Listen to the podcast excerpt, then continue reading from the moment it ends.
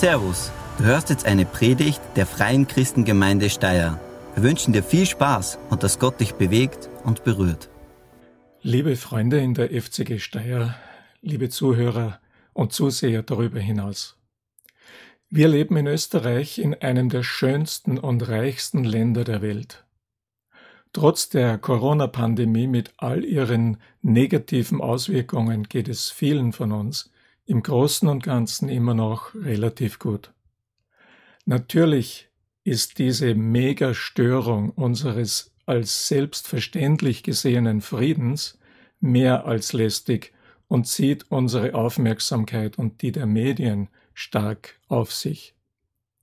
Dabei vergessen wir sehr leicht, dass es in anderen Teilen der Welt schon ohne Corona unvergleichlich viel schwerer ist, sich zu Jesus Christus zu bekennen und ihm zu folgen. Und seit Corona umso mehr. Damit wir unseren Blick wieder bewusst weiten, hat Tobias mich gebeten, euch Aktuelles über die Christenverfolgung weiterzugeben. Ich könne dabei auf eine meiner Präsentationen zurückgreifen, meinte er. Und genau das will ich jetzt in den kommenden Minuten tun. Wie die meisten wissen, bin ich seit circa drei Jahren als Gemeindereferent von Open Doors für Oberösterreich einmal im Monat unterwegs. Ich predige in evangelischen und freikirchlichen Gemeinden und berichte über die Arbeit von Open Doors. Als Freie Christengemeinde Steyr unterstützen wir seit vielen Jahren regelmäßig AVC, das Aktionskomitee für verfolgte Christen und Notleidende. Ich werde darum auch auf diese Organisation hinweisen. Die beiden Werke, Open Doors und AVC, sind keine Konkurrenten, sondern Partner im Dienst an dem Teil der Christenheit, der durchs Feuer geht. Das wird auch daran ersichtlich, dass Open Doors und AVC in Wien ihre Büros Tür an Tür im selben Gebäude haben. Finde ich ganz cool. Ihr Lieben, seid ihr bereit, dass wir miteinander eine kleine Reise machen? Ja?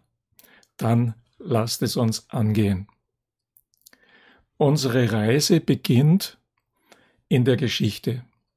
Wir werden in einem Text aus dem Neuen Testament sehen, wie früh der heftige Widerstand gegen die Botschaft von Jesus begonnen hat und wie er dennoch die Ausbreitung des Evangeliums nicht stoppen konnte. Verfolgung fördert letztlich die geistliche Gesundheit und oft auch das zahlenmäßige Wachstum der Gemeinde Jesu. Der Titel meiner Ausführungen heißt daher Ausbreitung durch Verfolgung. Nach einem kurzen Blick auf die Anfänge und Ziele von Open Doors geht es um die Lage von über 300 Millionen Christen weltweit, die in unserer Zeit unter starker Verfolgung leiden. Dazu gibt es einen kurzen Videoclip. Am Schluss zeige ich einige konkrete Möglichkeiten auf, wie du und ich konkret etwas für die verfolgten Geschwister tun können hören wir zuerst einen kurzen Text aus der Apostelgeschichte. Saulus aber hatte gefallen an seinem Tod, nämlich an dem Tod von Stephanus.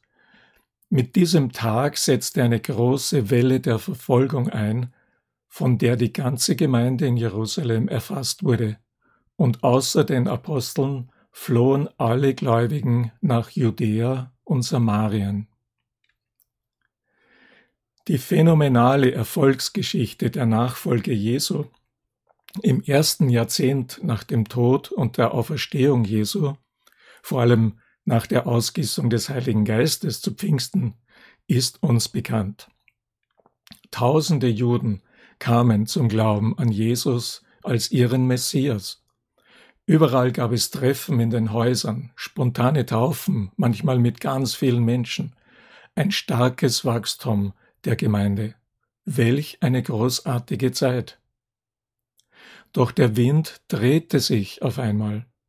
Bestimmte Leiter im Judentum waren eifersüchtig und begannen diese Abgefallenen vom wahren Glauben zu verfolgen. Saulus, ein junger und eifriger Pharisäer, tat sich dabei besonders hervor. Und auf einmal gibt es den ersten Märtyrer. In Apostelgeschichte 7 wird die Steinigung des Stephanus berichtet. Das sandte eine Schockwelle aus und machte den Jesus-Jüngern Angst. Wer würde als nächster gefasst, vor Gericht gestellt und ernsthaft bestraft werden? Auch wenn das Wort Welle im verlesenen Bibeltext, da lasen wir nämlich eine große Welle der Verfolgung setzt ihr ein, wenn das Wort nicht im Griechischen steht, so ist es doch sinngemäß ganz richtig, die Situation so zu beschreiben. Bis dahin war die Gemeinde im Aufwind, wuchs immer mehr und hatte eine wahre Blütezeit. Plötzlich war es anders und dunkle Gewitterwolken kündigten einen Sturm an, bildlich gesprochen. Und wir erkennen hier Folgendes. Verfolgung gehört zum Christsein. Jeder, der an Christus Jesus glaubt und ein Leben zur Ehre Gottes führen will, wird Verfolgung erleben. Das schrieb der inzwischen bekehrte Saulus von Tarsus, der noch bei der Steinigung des Stephanus die Kleider bewacht hatte. Eine unerwartete Begegnung mit Jesus hatte ihn vom Verfolger der Christen zum Apostel und Gesandten Jesu gemacht. Und er bekam genug von dem Leiden mit, das damit bis heute verbunden ist. Darum formuliert Paulus diesen Satz als Grundwahrheit für die Gemeinde Jesu. Wenn wir meinen, aber so erleben wir das hier ja bei uns gar nicht, dann zeigt uns das nur, wir leben hier in einem Land, in dem Religionsfreiheit herrscht und das uns große Rechte einräumt. Doch nicht überall ist es so. Ist dir bewusst, dass es uns viel besser geht, als es uns von Gott verheißen ist? Dabei können sich auch bei uns die Umstände schneller, als wir denken, ändern. Und der Wind kann auch bei uns einmal rauer werden. Und wenn das geschieht, sollten wir nicht überrascht sein. Doch was ist Verfolgung eigentlich? Open Doors definiert Verfolgung recht weit, nämlich so. Verfolgung ist jede Feindseligkeit, die aufgrund der Identifikation mit Christus erlitten wird. Das schließt ablehnende Einstellungen, Worte und Handlungen gegen Christen ein. Im Grunde müssen wir uns hier eine Skala von 0 bis 100 vorstellen. Je weiter nach rechts, umso stärker die Verfolgung, umso mehr Bereiche des Lebens werden erfasst, umso gewaltsamer wird die Bedrängnis. Ein zweites. Verfolgung äh, kommt in Wellen. Die Kirchengeschichte zeigt, dass es in den letzten fast 2000 Jahren immer Verfolgung gegeben hat. Mal da, mal dort. Es gab Zeiten, wo Christen in einem Territorium nicht verfolgt wurden. Dann wiederum brach eine neue Welle der Schwierigkeiten, der Benachteiligungen, der Verfolgung über ein Land oder ein größeres Gebiet herein. Denken wir dabei nur an die Kirchengeschichte unseres eigenen Landes Österreich. Verfolgung hat dabei unterschiedlichste Motive. Forscher haben acht Hauptantriebskräfte von Verfolgung identifiziert, die wir uns jetzt im Folgenden mal kurz anschauen wollen. Acht Antriebskräfte der Verfolgung. Nummer eins Islamische Unterdrückung.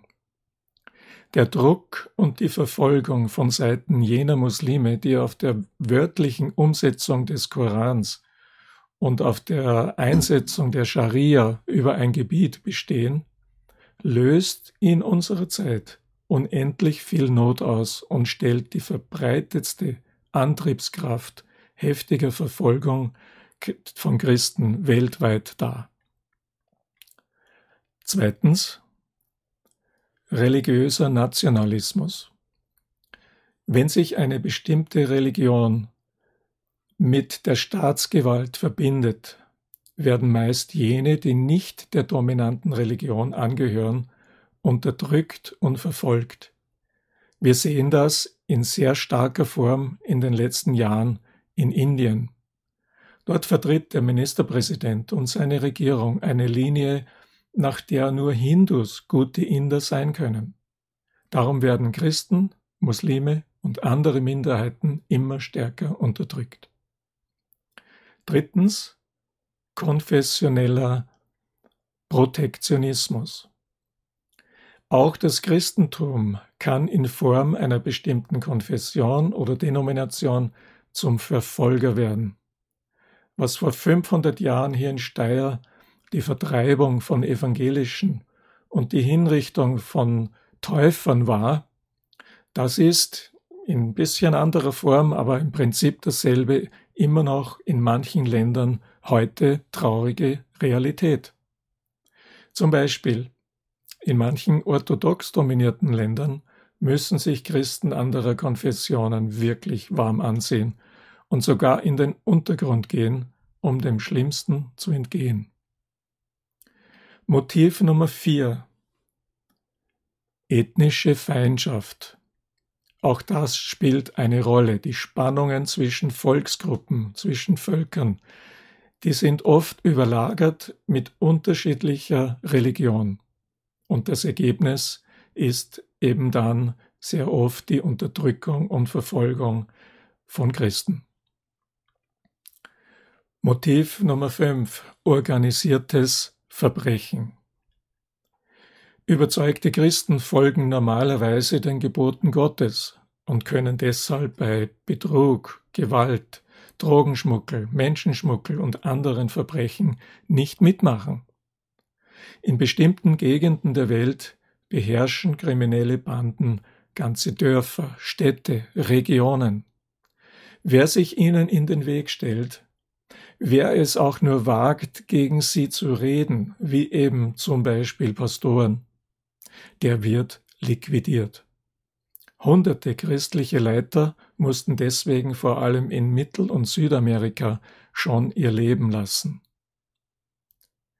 Ein weiterer Grund paranoide Diktatoren. Immer wieder gibt es Regenten, die ihre Macht verabsolutieren und diese mit einem maßgeschneiderten Machtapparat brutal verteidigen. Alle, die sich dem entziehen wollen, müssen einen hohen Preis dafür bezahlen, manchmal mit dem Leben. Das trifft immer auch und besonders die Christen, die ja niemals einen Menschen wie einen Halbgott oder Gott verehren können. Nummer sieben Kommunistische Unterdrückung. Es gibt wohl nur noch ein paar Länder, die offiziell kommunistisch sind.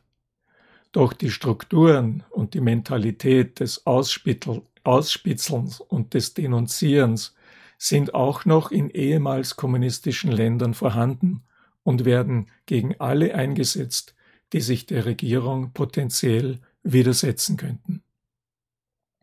Und zum Schluss, last but not least, säkulare Intoleranz.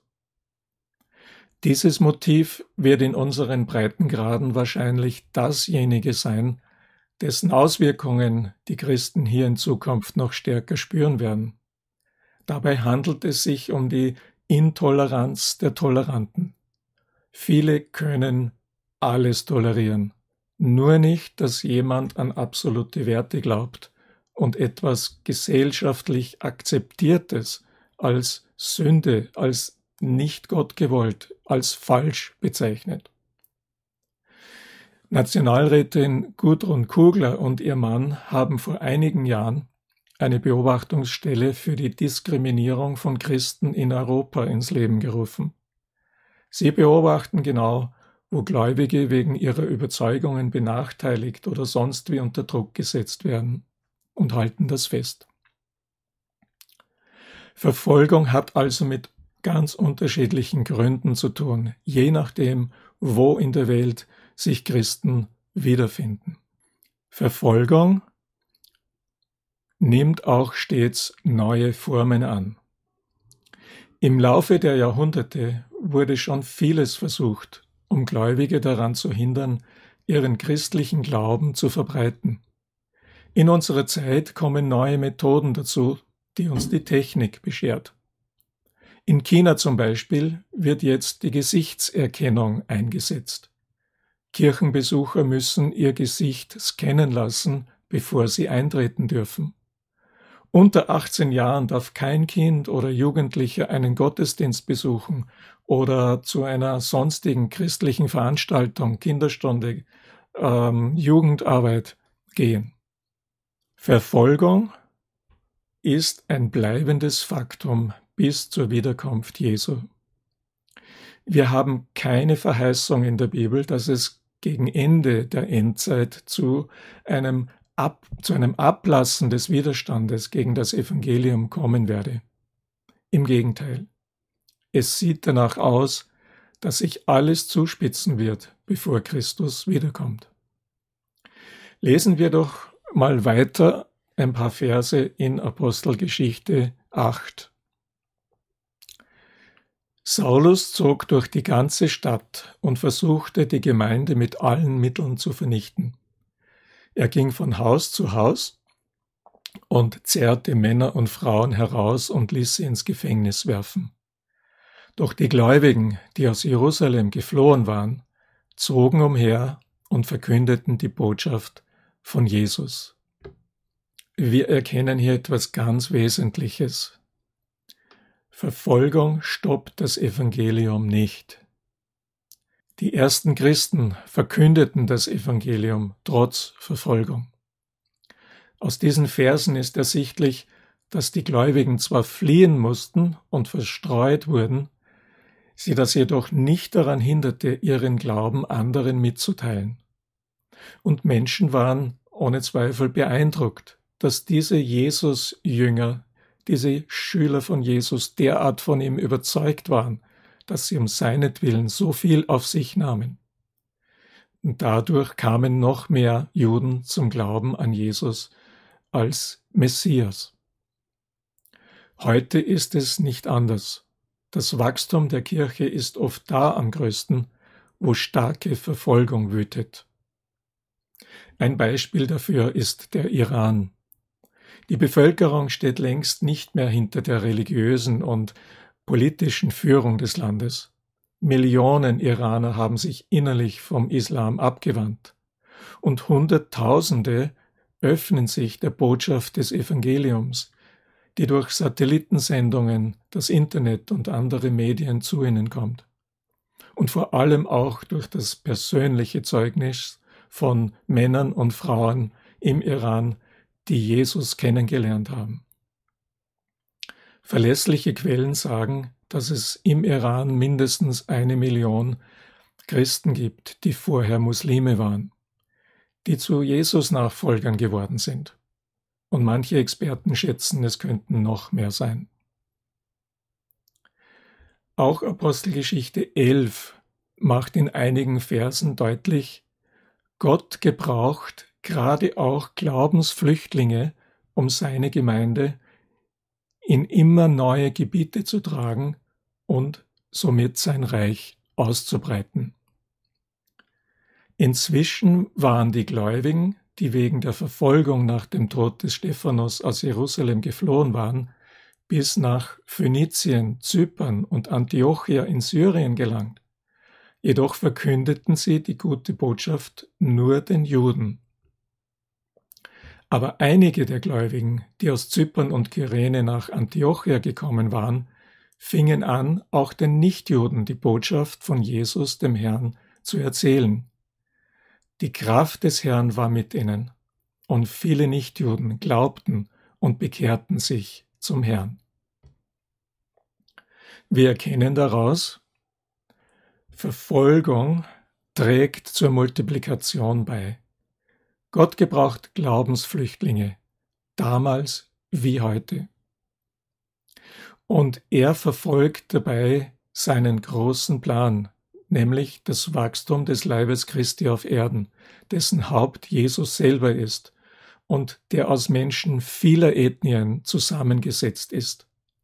Oft Menschen, die sich vor ihrer Bekehrung zu Jesus bis aufs Blut bekämpft haben. Aber durch Jesus wurden sie mit Gott und untereinander versöhnt.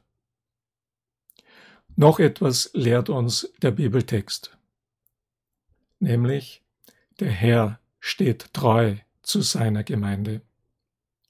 Christen in Bedrängnis und akuter Verfolgung erleben immer wieder eines. Der Herr ist mit uns, sei es auf der Flucht oder gar im Gefängnis oder wenn Jünger Jesu physisch und psychisch misshandelt werden.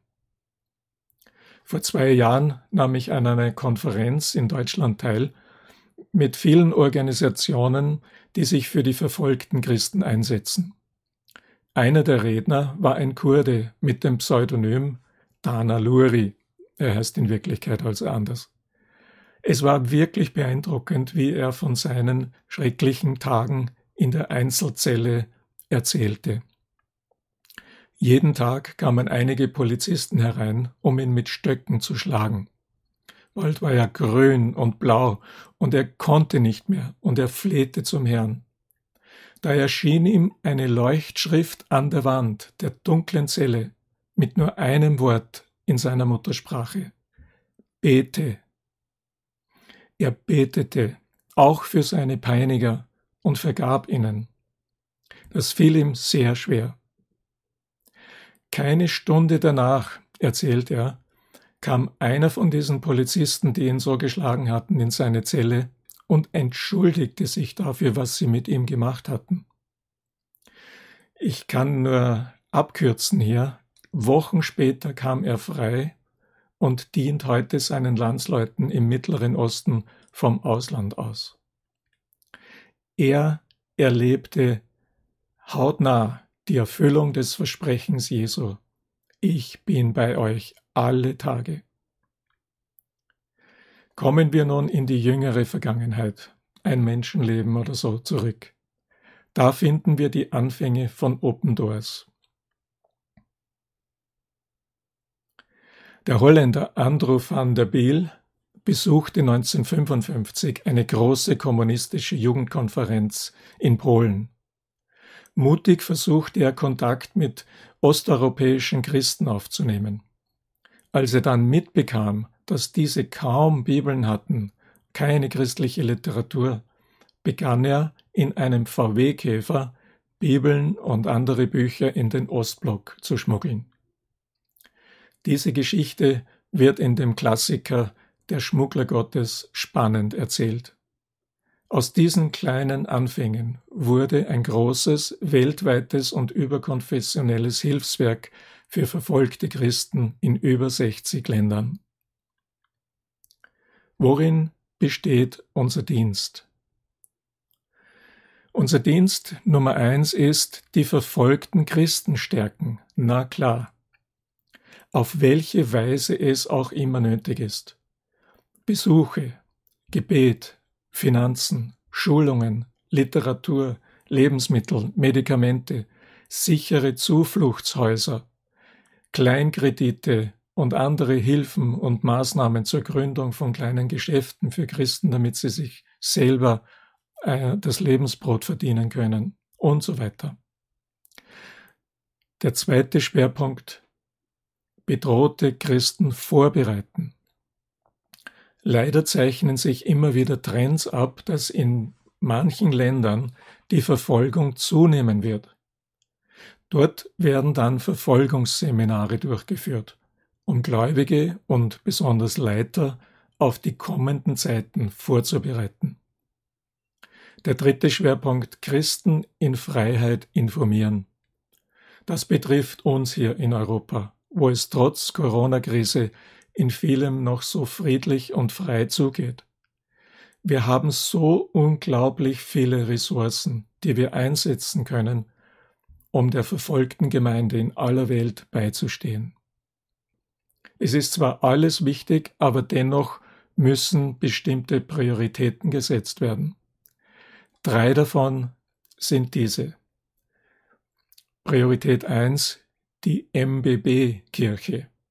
Was heißt das? Das ist eine Abkürzung, die aus dem Englischen kommt. Muslim Background Believers. Es geht um die Christen, die vorher Muslime waren. Sie sitzen nämlich in der Regel zwischen allen Stühlen, verfolgt von ihren muslimischen Angehörigen und religiösen Fanatikern, aber auch nicht willkommen bei den traditionellen, meist ethnisch bestimmten Kirchen. Diese dürfen oft keine konvertierten Muslime aufnehmen, sonst verlieren sie selber ihre sowieso eingeschränkte Freiheit. Darum gibt es seit vielen Jahren Bestrebungen von solchen gläubigen Christen mit muslimischem Background, die sich zu einer neuen Kirche zusammenschließen wollten. Vor ein paar Wochen wurde die Gründung der Communio Messianica mit Sitz in Jerusalem bekannt gegeben. Professor Dr. Thomas Schiermacher aus Deutschland, der neue Vorsitzende der weltweiten evangelischen Allianz, spielt dabei eine wichtige Rolle. Priorität Nummer zwei, der Nahe Osten. Zu diesem Pulverfass brauche ich nicht viel zu sagen. Und Priorität Nummer drei, Afrika und Asien. Wie schon angedeutet, geschieht gerade in Subsahara-Afrika enorm viel an Agitation gegen Christen. In fast allen dieser Länder steigt das Ausmaß der Verfolgung stark an. 18 von 23 Ländern von Rang 51 bis 73 auf dem Verfolgungsindex sind afrikanische Staaten südlich der Sahara. Das zeigt, dort wird das Feuer noch viel heißer brennen. Wo gibt es Verfolgung? Der Weltverfolgungsindex 2020 zeigt auf, dass in den 50 Ländern mit der stärksten Verfolgung etwa 260 Millionen Christen davon betroffen sind. Das heißt aber nicht, dass das die Gesamtzahl der Verfolgten ist. Denn außer diesen Ländern, diesen 50 Ländern, gibt es inzwischen weitere 23 Länder, wie ich gerade erwähnt habe, die ebenfalls über 40 Verfolgungspunkte erlangt haben. Und da kommen noch einmal etwa 50 Millionen Menschen hinzu, die diskriminiert, benachteiligt und manchmal sehr stark verfolgt werden. 2014, ein Beispiel, gehörte nur Nordkorea zur Kategorie extreme Verfolgung mit 80 oder mehr Punkten. Heuer 2020 sind es elf Länder. Das Fazit über 300 Millionen Menschen müssen Nachteile bis hin zum Tod erleiden, weil sie den Christen zugerechnet werden. Wir sehen uns jetzt ein kurzes Video an über jene fünf Länder, wo die Verfolgung am extremsten ist. In diesen Ländern erleiden Christen den härtesten Verfolgungsdruck für ihren Glauben an Jesus Christus.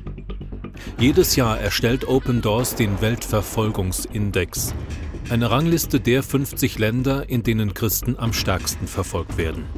Dies sind die fünf Länder, in denen Christen die meiste Verfolgung erleben. Platz 5 Pakistan. Alle pakistanischen Christen leiden an systematischer Diskriminierung. So werden gerade als niedere und dreckig angesehene Jobs durch die Behörden für Christen sozusagen reserviert. Die Mitglieder traditioneller Kirchen haben zwar relative Freiheit in der Ausübung ihres Glaubens, werden jedoch stark überwacht. Gemeinden, die öffentlich arbeiten und in der Jugendarbeit aktiv sind, erleben deutlich stärkere Verfolgung durch die Gesellschaft. Es kommt immer wieder zu gewalttätigen Angriffen auf Kirchen, Christen und ihren Besitz. Im Schnitt werden jeden Tag zwei Christinnen entführt, oftmals vergewaltigt und zwangsverheiratet und so zur Annahme des Islams gezwungen. Das berüchtigte Blasphemiegesetz gibt muslimischen Extremisten die Möglichkeit, religiöse Minderheiten und so auch Christen massiv unter Druck zu setzen. Ein Verstoß gegen dieses Gesetz kann mit der Todesstrafe geahndet werden. Aber selbst bei einem Freispruch kommt es vor, dass Extremisten den Beschuldigten nachsetzen und Selbstjustiz üben. Platz 4 Libyen Christen aus dem Ausland sind der ständigen Gefahr ausgesetzt, Opfer von Entführungen, Versklavung, Vergewaltigung und Mord zu werden. Nahezu alle einheimischen Christen sind ehemalige Muslime. Sie stehen unter immensem Druck von Familie und Umfeld zum Islam zurückzukehren. Jeder, der seinen christlichen Glauben öffentlich zeigt und versucht, das Evangelium weiterzugeben, riskiert verhaftet zu werden. Platz 3 Somalia Christen stehen im Fadenkreuz der islamistischen Al-Shabaab. Wenn sie entdeckt werden, werden sie häufig auf der Stelle umgebracht. Al-Shabaab will die Scharia, das islamische Recht als Grundlage für das Leben in Somalia durchsetzen. Doch nicht nur militante Extremisten agieren als Verfolger. Auch die Familie und das soziale Umfeld von Christen setzen ihnen nach, wenn ihre Abkehr vom Islam bekannt wird. In jedem Bereich sind Konvertiten Lebensgefahr ausgesetzt. Ein gewöhnliches Kirchenleben ist in diesem Klima undenkbar. Platz 2 Afghanistan In Afghanistan gibt es kein einziges offizielles Kirchengebäude. Wenn jemand den Islam verlässt, wird das als Verrat an der Stammesgemeinschaft aufgefasst. Und die Familie betrachtet es als eine Frage der Ehre, diesen Christen zu beseitigen. Nicht selten wird die Abkehr vom Islam als geistige Krankheit angesehen. Es wird von Fällen berichtet, in denen Christen deswegen in eine psychiatrische Anstalt eingewiesen wurden. Jegliche Veränderung im Glaubensleben eines Afghanen wird wahrgenommen und gemeldet. Aus diesem Grund bleibt Konvertiten häufig nichts anderes übrig, als den Wohnort zu wechseln. Wer sich auch nur mit anderen Religionen beschäftigt und im Verdacht steht, den Islam verlassen zu haben, kann mit dem Tod bestraft werden. Platz 1 Nordkorea das Regime des Staatsführers Kim Jong-un verfolgt Christen gezielt und mit aller Härte. Zehntausende Christen sind in grausamen Arbeitslagern als angeblich gefährliche Staatsfeinde inhaftiert. Der Besitz einer Bibel kann für die gesamte Familie tödlich enden. Doch die Gemeinde im Untergrund wächst unaufhörlich weiter. Und immer mehr Nordkoreaner werden Nachfolger Jesu. Mehr Informationen zu der Situation von Christen in Ländern des Weltverfolgungsindex und Hintergründe zu Methodik, Daten und Details gibt es auf der Webseite zum Weltverfolgungsindex.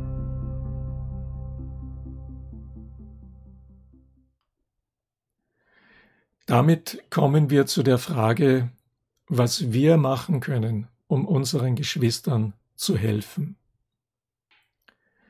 Wir müssen uns informieren. Wir müssen wissen, was los ist.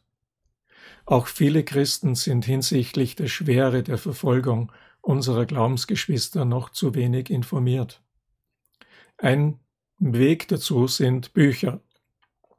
Leider kann ich heute meinen Büchertisch nicht aufbauen, wo ich etwa 20 verschiedene Titel anbiete. Aber wenn wir wieder Gottesdienste haben können, werde ich das nachholen. Als Gemeinde bekommen wir regelmäßig die Zeitschrift AVC Report. Diese kommt alle zwei Monate heraus. Bitte bedient euch, wenn sie am Infotisch ausliegt und ihr das im Infozettel lest. Open Doors gibt ebenfalls eine Zeitschrift heraus, nämlich ein monatliches kostenloses Magazin.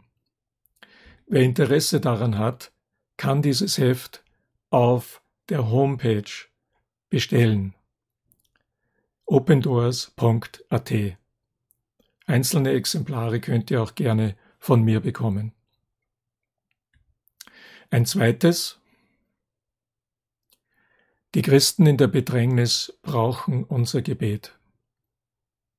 AVC und Open Doors bieten eine wöchentliche Gebetsmail an.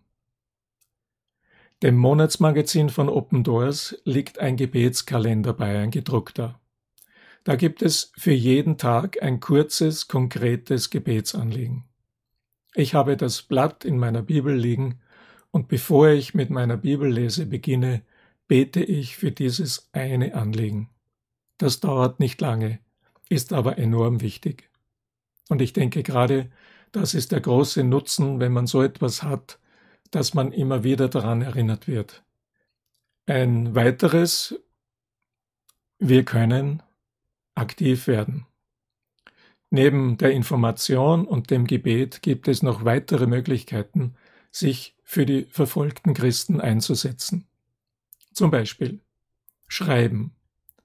Welch eine gewaltige Ermutigung ist es für einen im Gefängnis schmachtenden Christen oder für eine Frau, deren Mann ermordet wurde, einen, der Pastor war, für, den, für die Frau, für die Kinder, wenn sie Briefe bekommen, Karten bekommen. Manchmal ist es der Fall, dass sie einen Sack voll bekommen. Hunderte Briefe aus aller Welt. Welch eine Ermutigung, wenn sie lesen, wir beten für dich, für euch. Suche dir online eine Person aus, der du eine Karte schreibst. Dort gibt es auch genaue Anleitungen, was du mit der Karte machst, wohin du sie schicken sollst, was drin stehen darf und was nicht.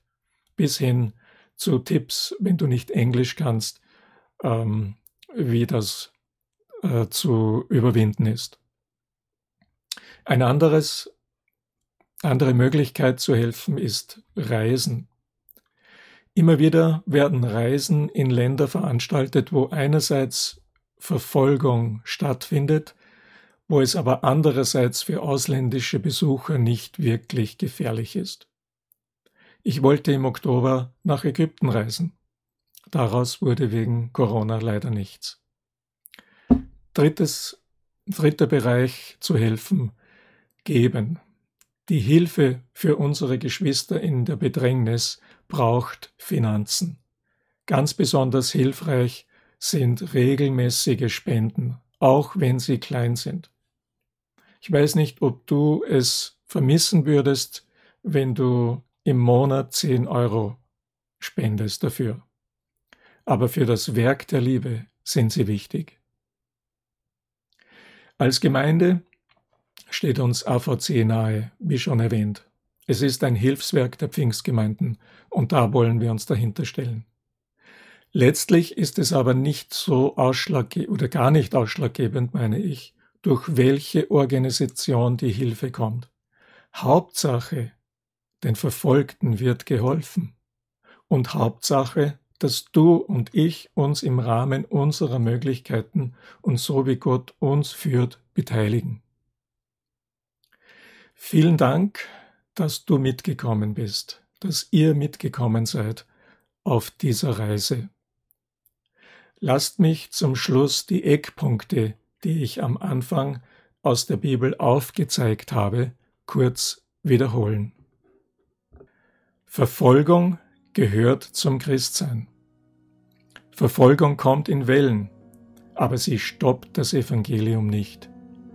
Verfolgung trägt durch Gottes souveräne Gnade zur Multiplikation bei.